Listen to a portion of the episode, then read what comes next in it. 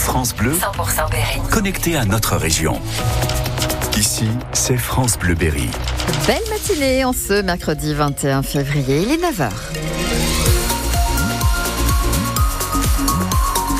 Le récap de la matinale, Emeline Ferry. D'abord, la météo du jour. Ciel couvert, pluie et vent, 7 à 9 degrés ce matin et jusqu'à 10 degrés cet après-midi.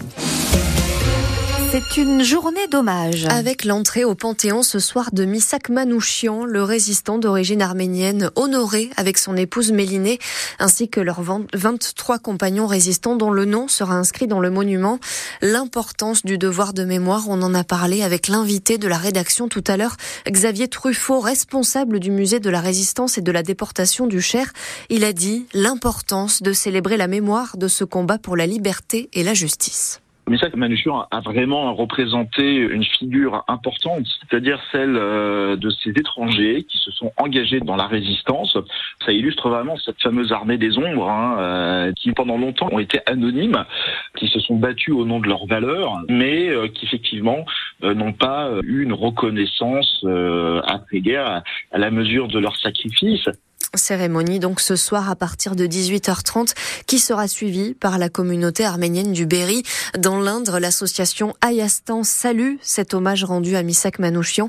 C'est ce que nous a dit l'un des fondateurs de l'association tout à l'heure. C'est vraiment euh, l'hommage mérité, comme euh, le disait Aragon, ces étrangers, nos frères pourtant, ces étrangers qui, qui, ont choisi la France, qui sont battus pour la France, qui sont morts pour elle. Euh, donc c'est une journée effectivement très très importante pour les Arméniens puisque c'est le premier étranger qui rentre au Panthéon. Mmh. J'ai par exemple une dame arménienne qui m'a écrit, elle a regardé l'émission à la télé, elle m'a dit qu'elle pleurait, euh, voilà, tout parce qu'ils sont très très émus, euh, eux qui vivent en France justement et qui ont un attachement particulier à la France.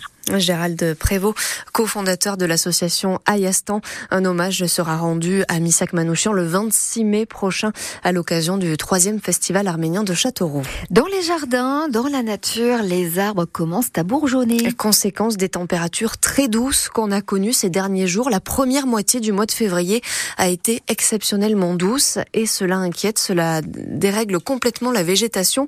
Malheureusement, c'est un phénomène qu'on devrait connaître de plus en plus dans les prochaines années. Alerte Florentin Kérouz, le vice-président de notre association partenaire Météo Centre. Le souci, c'est que la nature ne s'adapte pas du tout. Donc, euh, le souci, c'est qu'on retrouve euh, bah, des espèces qui sont très très en avance.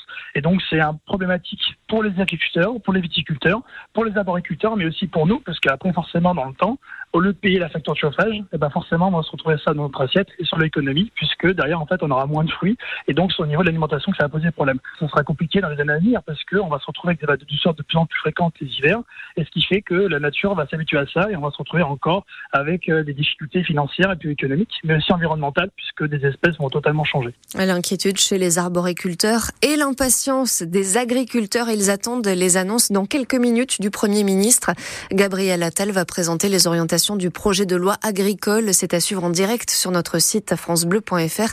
On est, on le rappelle, à trois jours du Salon de l'agriculture à Paris. 9h04 sur France Bleu Berry. Attention aux arnaques avec l'arrivée des Jeux Olympiques. L'association Famille Rurale de l'Indre donne l'alerte. Elle a été mandatée par la DGCCRF, la Direction Générale de la Concurrence, de la Consommation et de la Répression des Fraudes, pour faire de la prévention à quelques mois des JO, parce qu'il y a des risques d'escroquerie. Chantal Crowley Isaac, bénévole de l'association, nous donne quelques conseils pour ne pas se faire piéger. Attention notamment aux faux sites de revente de billets. Le seul site officiel se nomme ticket.paris2024.org. À ce jour, 80 faux sites ont déjà été répertoriés, 40 ont été fermés. Mais voilà, il faut faire très attention de ne s'adresser qu'au site officiel. Il n'y en a qu'un seul. Et ça sera la même chose pour les reventes de billets de personnes qui auraient pu euh, en acquérir et pour des raisons de maladie ou d'impossibilité souhaitent les revendre. Il n'y aura que ce site-là qui gérera et aucun autre. Il le dit lui-même, il est en mission. Commando Antoine Sibierski a traversé la Manche pour rejoindre la Berrichon Foot. Lui qui a joué en première ligue en Angleterre dans les années 2000, il a aussi joué dans plusieurs grands clubs français. Il est nommé entraîneur adjoint à Châteauroux. Les dirigeants de la Berry sont allés le chercher pour son expertise et il vient avec un objectif, un seul objectif, le maintien en national. Tout est allé très vite. vendredi, j'étais chez moi à Manchester en famille et samedi, euh, les premiers contacts ont commencé et dimanche, euh, j'ai voyagé pour être là dimanche soir. Quand ils m'ont contacté pour euh, présenter la façon dont ils voulaient m'intégrer au staff et ce qu'ils avaient besoin, j'ai regardé énormément de matchs, j'ai regardé l'effectif, j'ai pu voir des joueurs combatif, avec un très bon état d'esprit. Si j'ai donné mon accord, c'est parce que j'ai senti qu'il y avait le potentiel, j'ai senti qu'il y avait cette fibre humaine et cette qualité footballistique, autant du groupe qu'au niveau du staff, qui permet de se maintenir en National 1. Vendredi soir, la Berrichonne Foot jouera sur la pelouse de Versailles. Versailles, c'est le premier non relégable au classement.